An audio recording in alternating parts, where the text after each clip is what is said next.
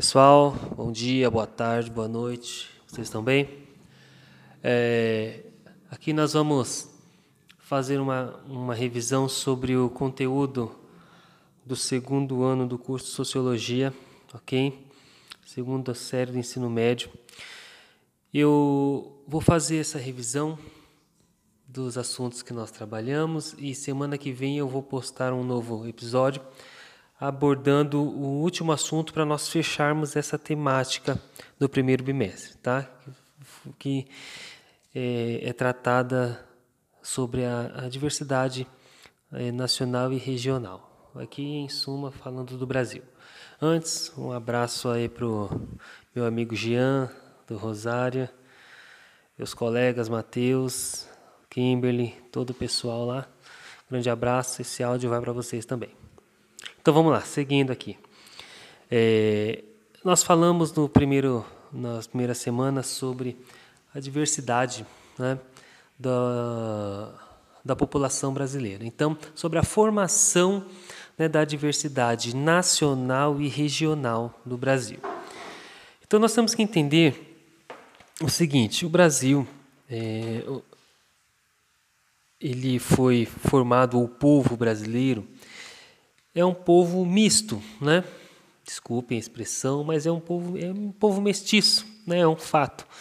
Nós somos fruto de uma miscigenação muito grande que aconteceu né, nesse território. Então nós somos frutos aí de uma mistura português com índio, português com escravo, filho de índio, com português, com escravo africano, e aí depois nós tivemos né, os espanhóis beirando aí, enfim, então nós somos um misto né, de, de vários povos. Então nós temos uma influência muito grande é, europeia né, na figura do português, nós temos uma influência espanhola, nós temos uma influência muito grande africana, né? nós temos uma influência holandesa, aí é só a gente ver a região, Nordeste, por exemplo. Né? E nós temos uma influência muito grande também dos nativos, dos, do, dos povos que viviam né, nesse território, é, dos índios, né, nas, suas, nas suas várias tribos, né, é, tribos diferentes que tinham costumes né, relativamente diferentes. Então, o Brasil ele começa a ser criado nesse contexto, né, a, a formação do povo brasileiro. Ele vem criado nesse contexto. E aí depois, final do século XIX, né, é, aí vem a migração dos italianos. Né, nós falamos um pouco sobre isso. Né, a princípio, é, em busca de, de, de trabalho, de emprego, então é trabalhar nas lavouras, porque eh, né, os fazendeiros haviam perdido a, perdido a mão de obra escrava, mas na verdade a gente sabe que isso tudo foi um plano político né, foi chamado a política de branqueamento da nação. Né, para quê? Para diminuir a quantidade de mestiços do Brasil, né, da população, e para que o Brasil pudesse ser visto com bons olhos nos países, né, por outros países, porque até então o que se dizia que o Brasil era um país que não era uma nação que não ia dar certo por conta da miscigenação, tinha muito mestiço. Então, a intenção era vamos trazer os europeus. Então vamos lá, vamos traz o italiano, né? Eles casam entre si, os filhos nascem e conforme vai aumentando, né, a população de, de, de filhos de italianos nascidos no Brasil, automaticamente, né, a miscigenação ela vai diminuindo. Só que não foi o que aconteceu, né? Porque aquele mestiço né? Ele também se apaixonou pela filha do italiano, pela italiana, enfim, e eles também tiveram relações, também casaram, tiveram filhos e continuou o mesmo processo, até que né, caiu por terra essa teoria. Mas enfim, foi a teoria do, do, do branqueamento da nação, né? Uma teoria racista, né? Para poder é, resgatar o, o, o país de uma de, de, de uma má fama internacional por conta da mestiçagem. Mas nós sabemos que, que não, é isso que determina né, o sucesso de uma nação. Enfim, então a diversidade, a população brasileira, ela vem nesse contexto. E aí nós falamos um pouco sobre a diversidade nacional e regional. Né? Ah, aqui, ah, no termo diversidade é algo muito amplo, porque não, nós não tratamos só das questões da, da etnia, né? a, a raça, o que nós dizemos hoje etnia. A diversidade ela é um assunto amplo, porque nós vamos falar sobre costumes, né? nós vamos falar sobre, sobre questões sociais, nós vamos falar sobre vários assuntos que permeiam né, uma nação. E isso fica distribuído dentro da, das regiões, das cinco regiões do país. Né? Porque cada região ela sofre uma influência. Né? Um, exemplo disso, a gente vai para o sul, né? que, que sofreu e teve uma influência muito grande de colônias né? É, é, é, alemãs. Então nós temos o sul, que é muito forte, nós temos o, o, a região nordeste, que houve uma, uma, uma colonização holandesa, né? É, e o Sudeste ele recebe tudo isso, porque nós tivemos aqui na região Sudeste né, um, o nosso território desbravado pelos bandeirantes, né, e aqui nós recebíamos um pouco de tudo. Então o, o Brasil, na verdade, ele recebe um pouco de tudo. Né? É, é um exemplo disso que nós temos até hoje. Né? Nós somos um país que recebemos de braços abertos estrangeiros, né? aqueles que vêm é, de, outras nações para residir no país. Né? Temos leis mais brandas, né? algumas foram até um pouco é, é, alteradas, né? mas em suma ainda nós somos uma nação que recebe né, é, é, povos de todas as outras nações, sem muito preconceito, né, sem muito, é, vamos dizer, sem pegar no pé. Né? Não existe uma exigência muito grande, por exemplo, dos Estados Unidos, né, principalmente depois de 11 de setembro, para você conseguir o visto, é uma burocracia muito grande, principalmente depois que o Donald Trump assumiu. Né? Não estou criticando, só estou dando um exemplo né, diferente de lá, que existe todo um pré-requisito né, para você conseguir um visto né, para viver lá, que seria o green card. Ah, aqui não, aqui não existe isso. Né? É, nós somos um povo mais fácil, uma nação mais acolhedora. Enfim, é, e daí a diversidade nacional e regional, ela vem de todo esse contexto da, das várias culturas dos povos que colonizaram né, e foram se achegando e agregando nas regiões. Ok? Falamos também um pouco sobre o estrangeiro do ponto de vista sociológico.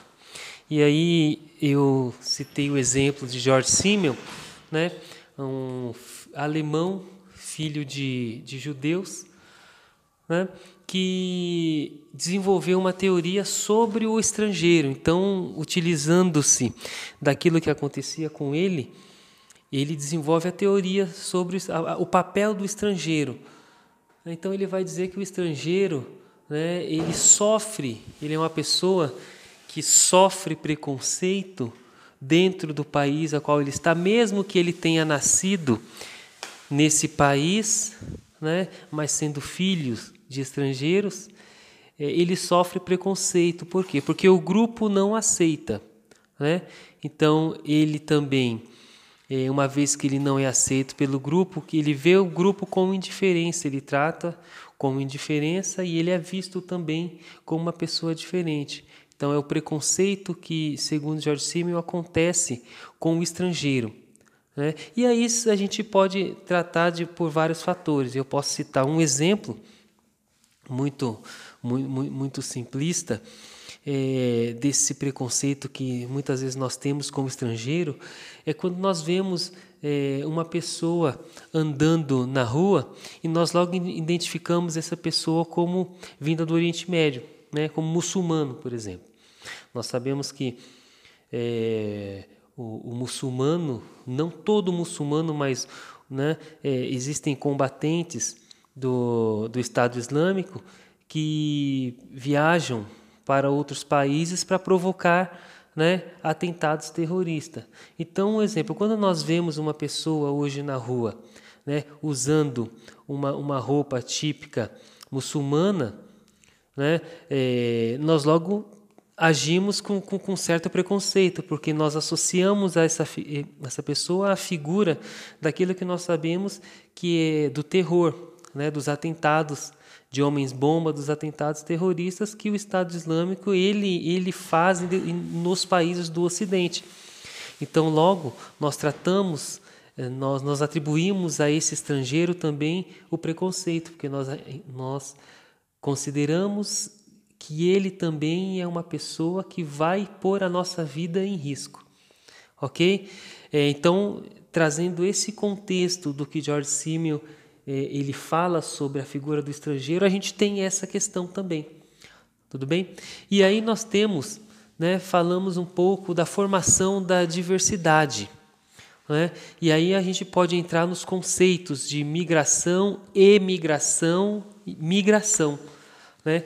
Então, uh, o migrante é aquela pessoa que migra, que sai da sua região, ela vai sair do seu país, ela se muda do seu país para chegar no outro país. Então, esse é o migrante.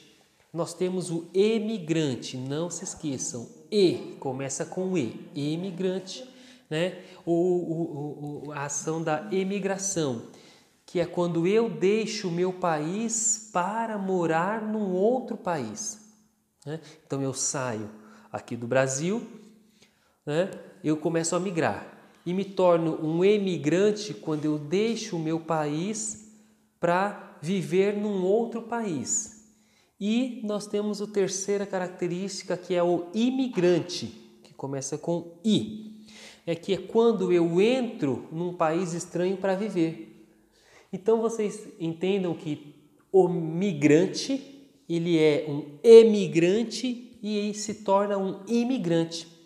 Então, todo migrante, ele é um emigrante e ele é um imigrante. Então, agora, só para a gente completar, eu falei que todo migrante é um imigrante e um imigrante, né? Porque todo aquele indivíduo que sai da sua região, que migra, certo? Então, o que, que ele vai fazer? Todo imigrante ele sai da sua região, ele emigra porque ele deixa o seu país com a intenção de morar em outro país. E toda vez que ele chegar em determinado país, ele é um imigrante. Tudo bem? E um fator importante, só para nós finalizarmos, é que existem, né, é, existem as causas que, que levam um indivíduo com a sua família a emigrar, a migrar. Né? Então, geralmente, quem migra, ele sai da sua região, ou do seu país, né? É, em busca de melhores condições de vida ou de segurança. Um exemplo, as guerras. Quando acontecem as guerras, né? Ah, algo que é muito comum, as famílias elas buscam abrigo noutros países, nos países mais próximos, né? que fazem fronteira com seu país. Então eles migram, eles se tornam migrantes, eles saem das, das suas regiões e vão para outros países. Eles emigram e eles imigram. Ok? Então, os principais fatores que levam um indivíduo a migrar é a questão de segurança e trabalho. Voltando para o Brasil, né? É, 1930, 1940, 1950, 60, é, houve um grande fluxo migratório né, do, do, das famílias saídas do Nordeste ou do sertão, né, vindas, vindo para as regiões, a região sudeste do país. Algumas foram para centro-oeste, né? É, e a maioria veio para a região sudeste, porque em busca de quê? De trabalho, em busca de melhores condições de vida. Então, nesse contexto é que a população ou a diversidade nacional e regional do Brasil ela é formada, ok? Então, semana que vem nós vamos encerrar esse assunto falando sobre a cultura, sobre questões culturais. E aí eu vou tratar sobre cultura, assimilação e aculturação. Obrigado pela atenção, fiquem com Deus.